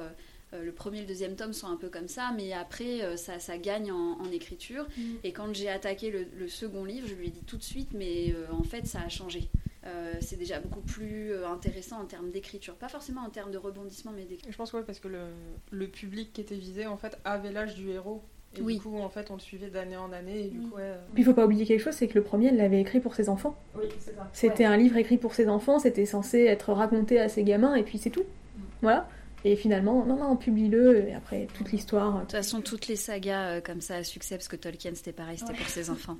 Donc, Eh merde, je veux pas d'enfant, je pourrais jamais écrire une saga à succès, niaises, là. Ça sert aussi à, aussi à ça, les enfants des autres. Mais en parlant d'enfants, ouais, les tonalités, elles changent parce que euh, moi, je sais que pendant longtemps, j'ai interdit à ma fille de regarder à partir du film, euh, du troisième ou quatrième film. C'est vrai que j'ai dû attendre qu'elle grandisse, alors que le premier film, on peut le regarder aisément. Je pense que le premier livre, il se lit. Enfin, toi, tu les as lus euh, extrêmement tôt. Oui, je, je conseille pas de faire ça quand même, mais. euh, Et nous, en médiathèque, euh, le premier Harry Potter, on peut le conseiller facilement à un 7-8 ans très bon lecteur, qui a pas peur de lire des gros bouquins, et encore même, ça, ça reste un pavé, mais il est hyper facile à lire. Une fois que t'es rentré dans l'histoire... L'éditeur le met à 9 ans, après effectivement quelqu'un qui lit bien, pour moi 8 ans vraiment. Oui, voilà, quelqu'un qui aurait lu euh, des Roald Dahl, des trucs, on le filerait facilement. Enfin, c'est pas euh, insurmontable. Après, moi, ce qui, pour en revenir quand même sur le côté adaptation, euh, ce que je regrette un peu plus là, donc je les, je les redécouvre un peu en ce moment, les Harry Potter de manière euh, écrite, parce que c'est vrai que les dernières lectures que j'avais faites, c'était en, en, en langue étrangère, et puis euh, il y avait eu une grosse pause à partir de 2020, parce que bah. euh, sans rentrer dans les détails, je terminais le tome, il m'est arrivé un truc un peu nul dans ma vie qui a fait que j'ai un peu lié les deux euh, euh, l'un avec l'autre, plus cette déclaration de Rowling. Enfin, il y a eu pas mal de choses qui ont fait que je les ai pas trop redécouverts et c'est en forçant à les lire, finalement, je me suis dit, allez, je me replonge dedans. Et quelque chose que j'avais un petit peu oublié, euh, c'était. euh, Alors, je comprends le fait d'avoir autant lissé ça dans, le... dans les films, mais ce que j'avais oublié, c'était le côté assez impertinent des personnages. Euh, surtout Harry, qui a des réparties. Mais, et puis il a 11 ans, quoi, donc euh, vraiment, on le voit, euh, ne serait-ce qu'au début dans le, dans le livre, euh, Vernon lui dit d'aller chercher le courrier, euh, Harry va chercher le courrier, euh, et Harry qui répond Dudley va chercher le courrier, et Dudley qui dit euh, Papa, il veut pas aller chercher le courrier, enfin un truc comme ça, vraiment, il c'est le contraire, c'est Vernon qui dit à Dudley euh, Ah oui, Dudley va chercher le courrier. Non, j'ai pas envie. Harry va chercher le courrier. Et Harry Et il dit Non, j'ai pas envie, Ouais, demande à c'est ça. Dudley. Mais oui, voilà, il répond même Mais oui, mais il est et, beaucoup euh, plus impertinent dans les livres que dans les films. hein. Dans les films, euh, enfin, moi j'ai eu plus l'impression de voir un, un petit orphelin euh, victime à qui il arrive un truc merveilleux. Euh, ce qui est chouette hein, en soi, hein, mais c'est vrai que le côté impertinent d'Harry, il est super cool. Puis c'est ce qui fait qu'on comprend que les Gryffondors, ils sont un peu énervants quand même. Mais oui. Alors ouais, il a pas tout- toujours non plus ce côté impertinent, puisque le- la première Non, fois que toujours. Rogue l'interroge, Mm. la première fois il dit Je ne sais pas, non, je ne sais pas, monsieur, non, je ne sais pas, mais vous devriez demander à Hermione, je pense qu'elle sait. Alors qu'après, on va voir qu'il il est en roue libre après avec Rogue à, à lui répondre. Ah, bah euh, ouais, c'est- c'est- c'est ils bonne sont guerre. hyper énervants. Oui, oui. Enfin, moi, il y a des moments, ils m'ont gonflé hein, dans les bouquins, euh, les trois, euh, Ron, Hermione et Harry. Mais c'est des gamins en fait, c'est des Ouais, gamins, des puis, ados. et- euh, et... puis voilà, à la lumière euh, des maraudeurs, euh, enfin qui sont euh, pas si sympas que ça euh, dans les bouquins. En fait, on s'aperçoit que c'est pas si simple. Et c'est vrai que c'est en soi c'est cool, mais c'est ce qui arrive souvent avec euh, euh, les adaptations, c'est qu'elles sont Mhm. lissées. Et en fait, quand on se retourne vers les films ou les, les livres, pardon, ou quand on lit les livres, on se rend compte que les personnages sont pas si lisses sont plus ressemblants à ce qu'une personne peut être dans la vie, sont plus humains souvent. Enfin, on a tendance à vouloir, dans les films, parfois, vouloir faire des héros pas très nuancés. et là, bah, ça, on déroge pas à la règle avec Harry. Ouais, ouais, c'est vrai que ça me manque ça dans les films quand même, même si j'aime beaucoup le premier, et vraiment c'est un des films que je préfère regarder finalement, parce qu'on se plonge dans l'ambiance. Il y a, oui, pour Ah certains oui. c'est le côté Noël, mais moi même pas, c'est juste, on arrive, là il y a toute la magie qui débarque, euh, le Quidditch, enfin, repas oui, le Le repas, il y a tout ça, et c'est et c'est dingue quoi. Mais ouais, il y a ce côté un peu impertinent et, euh, et subtil. Alors, encore une fois, c'est un film, c'est obligé de, de faire l'impasse sur certaines choses, mais euh, même les petites blagues de Dumbledore ou de McGonagall qui apparaît juste comme une personne sévère, Oui, dans, très froide, très que- froide, très sévère dans les. Ça. hein. Alors qu'elle est pas que ça. Et même des fois, elle a des. Je, je revois la scène où Harry vole sur le balai euh, pour récupérer le rappel tout de Neville et, euh, et McGonagall vient le chercher. Et en fait, quand elle le voit, qu'elle est dans son bureau, donc dans le film, elle a un côté très. euh, euh, oh là là, euh, enfin limite apeurée, comme une mère euh, qui a peur pour son enfant, elle le récupère et puis elle va chercher donc euh, du bois. Mais finalement, quand t'as pas lu le livre, tu la vois juste qu'elle va chercher quelqu'un et c'est tout. Alors que dans le bouquin, elle paraît super énervée. Harry, il est pas bien du tout. Il se dit c'est foutu, je vais être envoyé, je vais repartir chez Dursley et tout. Et quand elle arrive dans la scène, enfin dans la salle du professeur, donc d'ailleurs c'est Flitwick dans le bouquin alors que c'est Quirrell dans le, le film, euh, et qu'elle arrive là euh, et qu'elle dit je peux vous emprunter du bois un instant? Harry se dit Ah, Oh là là, du bois, on- on va me taper dessus avant de me renvoyer, mais c'est insupportable. Bah non. Et quand tu vois que c'est un mec qui s'appelle Dubois, il est ultra soulagé, même il sait pas ce qui va lui arriver, mais il est quand même soulagé que ce soit pas pour lui taper dessus. Et ouais, je trouve que cette scène elle va super vite dans le film et on on voit pas du tout ouais tout ce qui tout ce que ça implique pour Harry, le fait d'être attrapé par euh, McGonagall, euh, voilà, il y, a- il y a ce côté plutôt bon enfant évidemment où t'as tous les camarades qui viennent lui courir là-dessus, waouh trop bien, t'as attrapé le rappel tout, ils ont rien vu, normalement ils sont à 20 mètres mais c'est pas grave.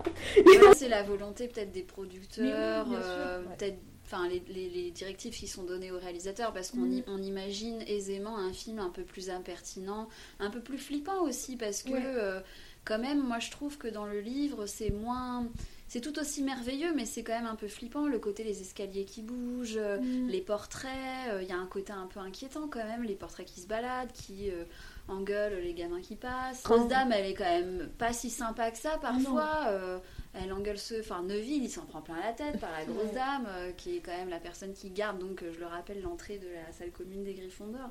Alors que dans le film, il y a un côté vraiment découverte merveilleuse, beaucoup plus appuyé. euh, C'est plus féerique en fait. Oui. ouais. Ouais, ouais. Et puis on a même du mal à comprendre pourquoi certains n'apprécient pas Harry. Oui, complètement. Oui, Malfoy déteste Harry, euh, en ouais. fait, on sait pas trop pourquoi. Enfin, Oui, oui. C'est, bah, mais ça, encore une fois, c'est, le, c'est les films. Quoi. Rogue, il déteste Harry, on sait pas trop pourquoi. Et d'ailleurs, c'est même pas expliqué dans le film ce qu'il dit à la fin du tome 1. Parce que Dumbledore, Ouais, à la fin du tome 1, Harry demande à. Ça, Enfin, c'est une des différences. euh, ouais.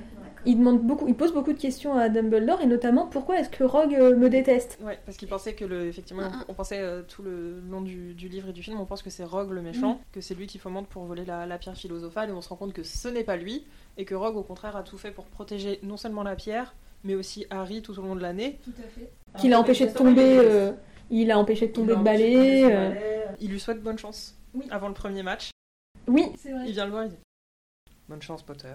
Et il s'en va, euh, tout aussi flegmatique qu'il est arrivé. et il va même le protéger pendant le second match dans le. Ah oui, ça c'est. C'est pendant le premier match qu'il le protège, et dans le second match, il arbitre Il pour arbitre justement pouvoir pour le protéger, euh, mieux le protéger. D'ailleurs, ça c'est un truc, mais ça c'est dans tous les films. Remettez du Quidditch, bon sang. Les matchs de Quidditch, ça va manquer. Bon, voilà. Mais. commence Ah oui Si le réalisateur du prochain reboot euh, de, la, de, de Harry Potter écoute Marie, voilà, mettez du Quidditch. Un peu, de, un peu plus de- de- d'impertinence aussi. Exactement. Et donc il lui dit Mais pourquoi Rogue me déteste? Il dit Ah, bah, votre père a fait quelque chose que. euh, Enfin, ton père a fait quelque chose que Rogue n'a pas supporté, il lui a sauvé la vie. Et, et en plus, ça a plein de conséquences derrière cette phrase, quoi. Et, et là, Parce que là, on apprend dans le tome 3 dans quelles circonstances il lui a sauvé la vie, et on comprend d'autant plus pourquoi Rogue est, est fâché que, que ça se soit passé comme ça. Et là, on voit déjà le souhait, euh, quand même, moi je trouve, de Rowling d'être, de pas prendre les enfants pour euh, des débiles. Oui. Parce qu'en fait, euh, c'est quand même relativement compliqué à comprendre quand on est un enfant de 10-11 ans qu'on peut en vouloir à une personne qui nous a sauvés. Et, je, et je trouve que euh, dans, dans tous les livres, euh, ça c'est hyper présent. Et on n'a pas le temps de forcément saisir ça qui est quand même dans le propos des films, mais c'est vrai qu'il y a des notions dès le départ qui sont quand même relativement complexes sur le plan psychologique Mm. et, euh, et sur euh, de- des, des- des leçons philosophiques euh, de vie, quoi. Euh, et moi, je comprends qu'on puisse s'être éduqué avec ça. Parce que pour avoir lu pas mal de, de romans jeunesse, c'est pas toujours le cas. Euh, Il y a quand même des romans où c'est simplement une aventure, une aventure super cool, mais en termes de, de notions comme ça, euh, c'est pas aussi fin. Ça, c'est assez incroyable, moi, je trouve. Ah bah la subtilité de Rogue, il m'a fallu des années avant de vraiment la comprendre. Même quand le tome 7 est sorti, j'étais euh, ado, euh, début de l'adolescence, j'étais pas... euh, ouais, j'avais 13-14 ans. Même ça, quoi, au moment où j'ai compris ses raisons, j'étais ok, je me suis dit, ah ouais, ok, donc je comprends pourquoi ensuite... euh, hein. Mais là, en les relisant actuellement, dans le tome 1, je me dis... Enfin, je comprends beaucoup plus ses subtilités, je vois beaucoup plus euh, Ouais. ses petits... euh, Enfin, pourquoi il, a, il, il agit comme ça, et en même temps, je comprends aussi sa rancœur, même si euh, je l'accepte pas. Rogue ne fait pas partie de mes personnages préférés. Alors, moi qui l'ai lu adulte, en, en pensant tout le temps, euh, j'avais tout le temps ce truc euh, dans ma tête. Euh, je lisais les livres en me disant tiens, comment un enfant de euh, 11, 12, 13 ans euh, a pu prendre ce truc sans avoir vu les, les, les films? Donc je, je me mettais dans la, dans la peau de, de vous en fait. Et, et je me disais qu'effectivement, ce qui est marrant, c'est que c'est quelque chose qu'on peut relire plein de fois. Parce que je pense qu'un enfant de 12 ans ne peut pas saisir les complexités d'un personnage comme Dumbledore, comme euh, Rogue, comme euh, parce qu'il faut une certaine expérience de la vie, ou alors il faut avoir sérieusement souffert euh, peut-être dans sa vie pour comprendre certaines notions. C'est intéressant de faire ce trajet-là que, que j'ai pu faire moi par exemple avec un livre comme Le Petit Prince, qui n'a rien à voir, mais où ma lecture d'enfant n'a pas été du tout la même que ma lecture d'adulte. Mais, mais moi j'aime beaucoup le côté les auteurs prennent pas les enfants pour des cons et et il y a quand même euh, beaucoup de fonds, beaucoup de lectures possibles, beaucoup de, de choses qui sont laissées en suspens à la réflexion de, du lecteur et qui en font vraiment un acteur de sa lecture. quoi. Je trouve ça c'est super ouais, bien fait. C'est quelque chose qu'on retrouve pas forcément en littérature jeunesse, parce que moi, à la même époque, j'ai commencé ma lecture de À la, croisée des mondes de Philippe Ouais. Pullman, qui prend pas son lecteur pour un idiot non plus, mais il faut plus s'accrocher, euh, parce que justement, en fait, on le prend tellement pas pour un idiot On va lui en demander beaucoup et c'est très complexe. Et ouais, j'ai lu ça pareil, j'avais 8-9 ans, donc peut-être était-ce un peu tôt. Ouais, elle- elle- Rowling, elle a su transmettre ouais. ça, mais en se mettant à hauteur d'enfant. Alors que Philippe Pullman, pas du tout. Après, euh, elle a fait quelque chose de pas évident hein, pour quelqu'un dont c'était pas euh, le métier au départ. Ouais. Au cours de ses pérégrinations, Harry euh, trouve la salle sur demande, qui est une salle qu'on ne peut trouver que quand on en a vraiment besoin. Et dans cette salle, il y a le miroir du Rized. Est-ce qu'on est sûr que c'est la salle sur demande? Parce qu'il est pas au septième étage. Hein C'est juste une salle comme ça. Oui, c'est Ouais, après qu'il est transféré dans la salle sur demande. C'est à ce moment-là que vous voulez rentrer dans la communauté secrète des lecteurs d'Harry Potter, parce que c'est pour ce genre de débat que j'ai lu Harry Potter. Du coup. Donc c'est pas la salle sur demande, mais effectivement, il arrive dans une salle. euh, Oui, c'est une salle désaffectée. Oui, c'est ça, ouais. Pourquoi y a-t-il des salles désaffectées à Poudlard? On ne sait pas. Euh, donc le miroir du Rizet, c'est un miroir qui vous fait voir votre plus grand souhait. Ouais. Enfin, vous aimeriez vous retrouver face à ce miroir, vous? Parce que moi, pas du tout. Moi non plus, parce que c'est horrible, hein, et, euh, et je pense que euh, je pense que mon épouvantail serait aussi un détraqueur, parce que j'ai peur de voir ce que j'aurai en face de moi. Je ne sais pas quel est mon souhait le plus profond, et j'ai peur de cet inconnu-là. Ouais, moi aussi. En fait, j'ai- j'ai peur et en même temps, j'ai peur d'être déçue. C'est juste ça ce que je veux le plus. Mais c'est surtout, tu vois, il y a un truc de ce qui est possible et ce qui ne l'est pas. Ouais. Tu vois, c'est très dur, euh, même enfant, euh, et maintenant encore euh, plus parce que je pense que je suis adulte et le côté euh, enfant abandonné, ça, ça touche euh, beaucoup, mais euh, enfin orphelin plutôt. Mais c'est super dur de se rendre compte que ce que Harry désire le plus, c'est une famille. Parce que ça veut dire qu'il n'en a pas. Ouais. Qu'il n'a jamais pu avoir une famille avec, euh, avec les Dursley. Ouais, je pense que même pire que ça, c'est la première fois qu'il voit ses parents tout court. Oui, en plus, il n'y a pas de c'est même pas qu'il veut une famille, c'est juste qu'il veut voir ses parents. Parce qu'après, il va voir toute sa famille. Au début, Après, il voit a que ses parents, famille mais après, ouais, mais effectivement. C'est la première fois qu'il voit ses, ses parents, il a 11 ans. Alors que Ron, c'est un truc vachement plus access- accessible. Il se voit préfet en chef, euh, la coupe de Quidditch, ça, euh, ouais. voilà, c'est. il un peu d'attention sur lui. euh, Mais Ron, c'est le personnage normalisant hein, dans, Ouais. Harry Potter. C'est vrai que c'est, il est rassurant aussi pour ça. C'est Mhm. que il y a l'enfant qui a souffert en la figure d'Harry, et puis euh, il y a ce, ce copain un peu plus normal entre guillemets. Et encore, il a des frustrations, hein, mais ça reste des frustrations normales.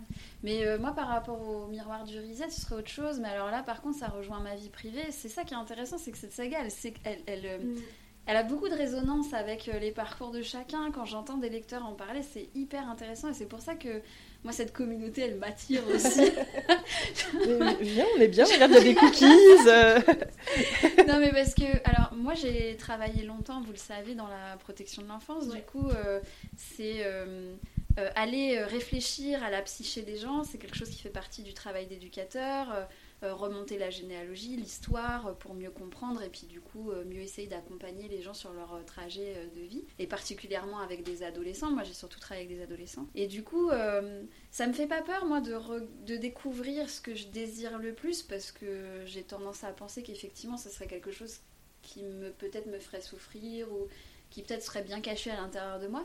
Moi ce qui par contre me fait ne pas avoir envie d'aller voir, c'est plutôt que j'ai cru comprendre qu'on y reste accroché à ce miroir que et que du coup euh, on, on peut euh, passer sa vie devant, avoir très envie. Enfin, je, je me souviens, euh, Harry, euh, il peut plus s'empêcher de ne penser qu'à ça, euh, de vouloir y aller, il abandonne tout le reste. Enfin, c'est surtout ça qui est qui, est- qui, qui- qui- qui- qui fait peur en fait. euh. Ouais, parce que t'as tellement envie de ce que tu vois dans le miroir que tu te dis que bah, c'est tellement plus simple de juste regarder le miroir plutôt que d'essayer de se donner les moyens, si c'est réalisable, de le réaliser. Moi, ça me fait penser à Narcisse. Oui. Ouais, complètement. Et, euh, et j'avais déjà conscience, alors peut-être pas à ma première lecture, mais à ma seconde, parce que j'avais lu pas mal de contes euh, et autres mythes et légendes, et donc j'avais déjà conscience de ça, et je pense que c'est aussi pour ça que j'ai jamais voulu trop creuser de savoir ce que je verrais dans le miroir. Ça m'a beaucoup fait penser à Narcisse, ce côté où Harry revient systématiquement et regarde non-stop. Bah, et encore parce que alors Narcisse c'est par rapport à son, À son ego et à beauté, sa oui. beauté. Là c'est pas ce qu'il voit. Euh, Harry on pourrait en parler peut-être pour Ron qui, qui se voit préfet. Mais là où elle est, elle est encore une fois euh, très bonne, euh, Rowling, c'est que, euh, enfin moi ce que je comprends là-dedans, c'est qu'elle nous montre que quand on est centré sur soi-même et quand on, quand on revient toujours sur ses souffrances, c'est important pour avancer de comprendre la source de ses souffrances. Mais si on reste centré dessus, ça peut nous happer et ça peut être hyper dangereux en fait. Et, et je trouve que, euh, encore une fois, elle, euh, même si on le saisit pas tout de suite en tant qu'enfant, elle jette les bases d'un truc hyper important, je trouve. Si vous aviez reçu votre lettre et que vous aviez été à Poudlard, ça aurait été quoi votre matière préférée? Métamorphose. Alors euh, moi ça serait la, la- alors je, sais pas le corrigez-moi la protection contre les forces du mal. Défense contre les Défense forces contre du les mal. forces du mal. Merci. Ah non, moi j'aurais voulu euh, suivre ce, ce cours-là pour pouvoir apprendre à tout le monde à se défendre, mais pas. Mais encore une fois, ça rejoint mon ancien boulot. Je trouve qu'à savoir se défendre, euh, c'est le truc qui soutient le plus, puis défendre les autres aussi. Ouais. Vive la salle. Mais euh, j'aime beaucoup le cours et je pense que adolescente j'aurais répondu défense contre les forces du mal. Mais aujourd'hui, ouais, métamorphose. C'est trop cool la métamorphose. Ça Tu, tu voudrais devenir un animagi De ouf. Tu serais quoi comme animagi Et bah je me pose la question. En fait, tu- ouais, tu choisis pas en plus. donc, euh, Ouais, mais ça peut vraiment tout changer. Ouais. Selon moi, Je me l'animal. transforme en euh, animagi, je deviens un poisson. Que c'est ma plus grande phobie, euh, pardon, mais euh, j'ai raté ma vie. Hein. Et tu te mets à griller. Et tu peux pas parce que t'es un poisson. c'est ça, je, je- je- je- je- Non mais c'est surtout, t'imagines. Alors moi ça m'a posé beaucoup de questions quand j'étais enfant notamment parce que comme toi j'ai lu à la croisée euh, des mondes et tu sais il raconte que certains, certains- et, euh, et notamment il y en a un qui explique que son démon donc euh, son petit euh, sa- sa- sa- la projection de son âme qui souvent sont des animaux il y en a un c'est un dauphin ou quelque chose comme ça ce qui fait qu'il est obligé de vivre sur un bateau. Et alors moi à ce moment-là donc je lisais déjà Harry Potter je les avais déjà lus relus et re-relus euh, beaucoup plus de fois euh, rajouté plein de re avant et, euh, et je m'étais dit, en relisant donc le troisième où on parle beaucoup des animagi, ma question c'était et si tu te transformes en un animal d'eau, mais que t'es pas à côté d'une mare, il se passe quoi? Tu meurs? Ouais, je, je ne sais pas. Non, tu, tu fais tout ce long processus et au final tu te transformes en papillon. Le truc a deux jours d'existence, c'est un peu dommage. hein. Après, on spoil, enfin on spoil pas parce que de toute façon dans le film c'est pas dit, mais Rita Skeeter, un cafard, euh, Mais ça a l'air d'être un cafard un peu résistant quand même, donc euh, ouais. Bah, c'est un cafard magique. En même temps, ouais, quand tu vois que les, que les rats peuvent vivre Mais 12 c'est ans. pas un euh, cafard en plus. C'est un scarabée. C'est un scarabée. scarabée. Hey, je suis en train de devenir hyper forte. Et toi, ça aurait été quoi ta matière préférée, Audrey Euh, moi, ça aurait été les potions, parce que j'aime bien Ah. faire, euh, déjà parce que Rogue est mon personnage. Et que, euh, ouais, le, le côté un peu euh, faire des expériences cheloues, euh, moi je l'ai fait déjà dans ma cuisine et, dans ma... et à mon bureau, donc genre, là, avoir un vrai cours où j'ai le droit de le faire, je pense que ça aurait été pas mal. euh. Ah, je, te, je te vois tellement faire ça en Ouais. plus, genre Je- des filtres et tout. Ouais. euh. Mais c'est trop précis pour moi.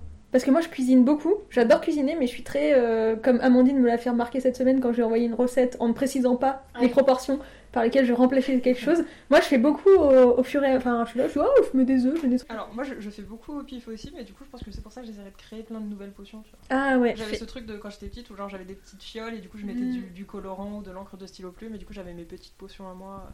Attention, je vais faire une ref de euh, fille euh, précise. Fais gaffe parce que c'est, tu sais ce qui est arrivé à la mère de Luna. Ouais, je sais. Je m'étonne moi-même. Ouais, mais c'était un sortilège, c'était pas une potion. C'était pas. Ah, La mince, tu potion, vois, si bah, tu je suis la pas encore pas- assez précise du coup. La potion, si Ah tu la bon, ça peut pas- exploser. Oui, mais bon, il y a des extincteurs. Euh, J'ai une for- j'ai fait ma formation incendie. Oui, il faut, faut que tu aies un certain nombre de, de protections. euh, ouais. Voilà, un Quand petit parce que- et puis t'as de l'eau qui arrive et qui éteint tout.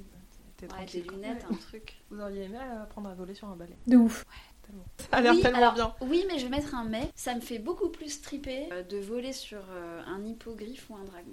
Ça, ça, j'aurais adoré. Ouais. Alors moi en tant que cavalière, les sombrales, Ah. les abraxas, enfin tous les. Eh oh, vraiment, mon rêve ultime. Mais imagine que t'as jamais vu de mort et tu les aurais même pas vus. Ouais, bah après il y a les hippogriffes, il y a d'autres créatures volantes. de euh. tuer quelqu'un pour profiter de ton sombral. Non, parce que t'es pas obligé de le voir pour monter dessus. Ouais, tu peux ne pas les voir. euh, mais il faut avoir été en contact avec une mort violente. Non, Non, ça c'est pour les voir. C'est pour les voir, parce qu'à un moment, Ron, justement, Mm. il monte dessus. Oui, mais monter sur une créature invisible, c'est un peu bizarre. Bah, ça, justement, ils expliquent que ça a l'air très bizarre et. Ouais. Quand, dans le 5, quand ils vont euh, au ministère de la magie, là. Il y a que, il y a que Luna et Harry qui les voient. Parce qu'il faut le dire, un Buck, il est quand même super. Ouais. Mais le ballet, ouais, carrément. En plus, euh, il y a tout un délire de Nimbus euh, 2000, euh, de modèles et tout. Ouais, Moi, c'est ça, j'aime le souci du détail dans Harry Potter, même par rapport aux baguettes. Moi, j'aurais rêvé d'être fabricante de baguettes magiques. On, on a tout, tout un tas de petits détails sur la fabrication, les matériaux utilisés, et pour tout, c'est comme ça. Le souci du détail, il est hyper important, et on voit qu'elle s'est documentée.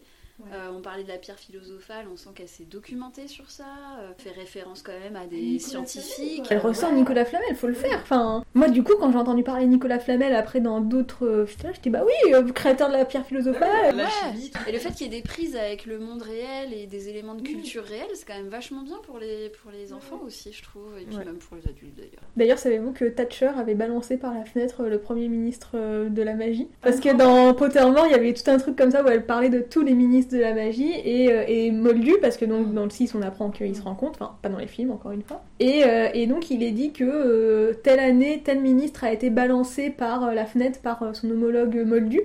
Et quand tu reprends les dates, bah, ça tombe sur Thatcher. Ah mais oui, mais ça, mais j'ai adoré en termes de détails. Je, je- je suis allée voir Marie directement le lendemain. Je lui ai dit non mais moi, tous les détails sur le ministère, euh, sur le fonctionnement de l'administration, euh, c'est euh, c'est juste euh, génial à lire. Et puis ce que j'adore dans ces adaptations, pour reparler adaptation quand même, ma pauvre Audrey, c'est le côté, euh, que ce soit dans les livres ou dans les films, qu'on aime ou pas les suivants, c'est la manière dont on t'a apporté et amené petit à petit des détails qui vont étoffer l'univers. T'as pas plein de trucs d'un coup dans la tête. Dès le début, ouais. Ouais. Parce que le ministère de la magie, il est abordé par Hagrid au- auprès de Harry, ou par Ron d'ailleurs, je crois que c'est Hagrid qui en parle. Et oui, donc on sait qu'il y a un ministère de la magie, ok très bien, mais on va pas le voir tout de suite. Ouais. On va pas rencontrer tout de suite des gens qui y travaillent. Tu vois, on va rencontrer dans le deuxième, on va rencontrer quelqu'un qui y travaille. Ok, tu vois, on avance. Dans le troisième, on va en reparler, mais pareil, il va pas y aller. On va vraiment attendre déjà le quatrième quand il va dans la pancine pour le voir, et le cinquième pour qu'il y aille. Mais euh, c'est ce côté euh, très euh, graduel pour pas non plus étouffer le lecteur de plein d'infos. Et puis bon, aussi après, c'est d'un point de vue scénaristique, mais le vif d'or du premier qui est retrouvé dans le 7, enfin, c'est.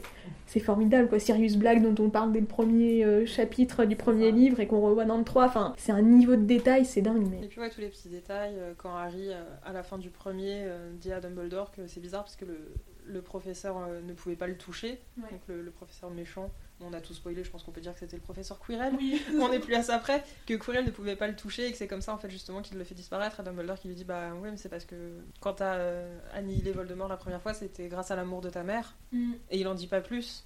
Mais du coup, c'est quelque chose qui va revenir un peu tous les ans jusque- jusqu'à la fin. euh, Et c'est vraiment. euh, bah, c'est un petit peu le, le sujet central de toute la saga. Et là, c'est juste un peu balancé comme ça au hasard d'une- phrase euh, sans qu'on s'y attarde plus. Moi, quelque chose qui me choque dans le film et qui est pas précisé dans le livre, très, très trivial, hein, mais c'est à la fin de l'année scolaire que tout ça se passe. Pourquoi ils sont en pull C'est l'Écosse Ouais, mais quand même Ah oui, ça- sur, sur les chéquiers, ils ont tous des gros pulls. J'étais là, bah. Ouais, mais est-ce que l'été va à la magie? N'oublie pas que Préolard est toujours sous la neige. ah, je Ah pourrais pas. Je pourrais pas. Ouais. En permanence? Ouais, Ah Préolard est toujours sous la neige. Alors, pardon, dans les films. Est Euh, toujours sous la neige, ça a été une volonté d'Alfonso Cuaron au premier et c'est resté dans les autres parce que du coup, quand ils arrivent à Préolard dans le septième, c'est encore sous la, sous la neige. Ah oui, justement, d'accord. Ouais, moi j'ai du mal à imaginer, je ne sais pas pourquoi, hein, euh, des sorciers euh, autrement que euh, sous un temps euh, pas très favorable. tu n'imagines pas Peut-être le côté en- absolument pas. Non dans mais un joli maillot de bain. Rogue en tongs. Allô Non, mais non. Ah, non. il y a des choses qu'il faut respecter dans la vie, Amandine, s'il te plaît. Non, je les vois absolument pas. Alors, on les voit un peu l'été, mais ça se passe dans le monde moldu, si je me trompe pas, parce que, euh, en tout cas, ouais. dans, les, dans les films, dans les livres, ils parlent aussi de canicule un peu, mais je crois que c'est dans le monde Dans le moldu. 5. Non, mais c'est vrai que même la Coupe du Monde de Quidditch, ça se passe en plein milieu de l'été et t'as l'impression qu'il fait 10 degrés. Donc, ouais, ouais, c'est ça. Bah ouais, l'Angleterre. Après, on peut imaginer que le monde des sorciers, euh, il y a un climat euh, particulier, je ne sais pas. Ouais, que peut-être le filtre de protection pour pas Mhm. trop être du démoldu, notamment à Poudlard, en fait, ça fait que du coup, il n'y a, pas la- il y a pas le chauffage. Je sais pas. Je sais pas. Parce que même quand ils voyagent à la recherche des Horcruxes ou quand euh, Voldemort se rend dans les pays de l'Est, euh, il nous parle un peu de l'Égypte, des vacances de Ron en Égypte, Ouais. avec Mhm. sa famille. Ouais, c'est vrai que ouais, c'est- toujours l'hiver. Mais c'est vrai que c'est étrange. Ouais, peut-être que J.K. Rowling, en fait, comme elle vivait au Portugal euh, pendant une période, peut-être qu'elle en a eu marre d'avoir chaud et que du coup, en ouais. revenant en Angleterre, elle s'est dit non, mais ils auront tous froid tout le temps. Après, moi qui suis en Bretagne euh, souvent, dans le Finistère au bord de l'eau, petit pull. Non, mais c'est pour ça que moi j'aurais préféré aller à Beaubaton, mais. euh, Mais c'est situé où, Beaubaton C'est en France, C'est on dans les Pyrénées. Alors oui. Pyrénées, mais. Peut-être Cannes. Soit, soit à Cannes. Ouais, voilà. des- Ouais. Mais en fait, ouais, plus dans les Pyrénées, on sait que les élèves portugais et espagnols vont à Beaubaton alors que les autres ils vont à l'école qui est en Italie. Il y a une école en Italie Il me semble qu'il y a une école en Italie. Mais en fait, ouais, plus dans les Pyrénées, que on sait que les élèves portugais et espagnols vont à Beaubaton alors que les autres ils vont à l'école qui est en Italie. Il me semblait qu'ils allaient aussi à Beaubaton. Il me semble que sur, en Europe, du coup, il y a trois écoles de magie majeures Poudlard, Beaubaton et Darmstrang. Il y en a pas une genre plus pour le- l'Italie, la Grèce Ouais, par je exemple crois. Parce que quand t'es en Grèce et que tu dois aller à Domstrong, à mon avis, tu fais un peu la gueule quoi niveau climat. Ah, il y a Euh, des galères. Je sais plus, faudrait revérifier, mais il me semble que c'est. Les trois majeures, en tout cas, d'Europe, normalement, c'est ces trois-là. Bon, on va revérifier. Euh, J'aime beaucoup cette adaptation-là, en tout cas. Et euh, à chaque fois que je la reprends, euh, je la revois, je me dis. Quand même, c'est bien Harry Potter. J'aime, j'aime ce qui se passe sur mon écran et tout. Après, arrivé à d'autres films, je suis un peu moins satisfaite, mais en tout cas, le premier, je suis toujours, ouais, on découvre tout, le monde de la magie, le chemin de traverse, Poudlard, euh, avoir une baguette magique. euh. Petite euh, fun fact, moi, ma baguette magique sur Pottermore, c'est du bois d'acacia. Et le bois d'acacia, c'est, enfin, la description, je l'ai relu il y a pas longtemps. Ça m'a beaucoup fait rire parce que c'est un truc, c'est des baguettes assez, alors pas nerveuses, mais qui, qui ont un sacré tempérament. et euh, Ok, ok, Amandine, merci. et, euh, et qui ne dévoilent la, leur- la pleine puissance de leur magie qu'avec des gens qui sont vraiment sûrs d'eux, qui sont quand même ouais, assez affirmés. Bon, c'est un, un peu plus détaillé sur Pottermore. Ça m'avait beaucoup fait rire en relisant. Je me suis dit, ah ouais, quand même. Bon, de toute évidence, ça fait aussi rire Amandine, vous noterez. Mais Non, mais c'est- intéressant euh, de voir à quel point ça s'entremêle avec sa vie quotidienne. Après, euh, moi, si, il y a un truc dont, dont- dont on n'a pas parlé et que moi j'ai trouvé absolument euh, génial dans l'adaptation, c'est la musique. ah, mais oui. La musique du film, elle est, elle est juste euh, hyper bien calibrée. Si je me souviens bien, ça doit être Williams. Je, je, je l'ai trouvé magnifique. Euh, c'est quelque chose qu'on n'oublie pas. Euh, donne une dimension au film qui est absolument incroyable. C'est la fin de cet épisode, j'espère qu'il vous a plu. Retrouvez-nous sur les plateformes de podcast habituelles et sur YouTube dans quelques jours pour une version accessible sous-titrée. Si vous voulez nous stalker entre les épisodes, le compte Instagram est dans la description. Et n'oubliez pas, lisez des films, regardez des livres, ou le contraire, c'est encore mieux.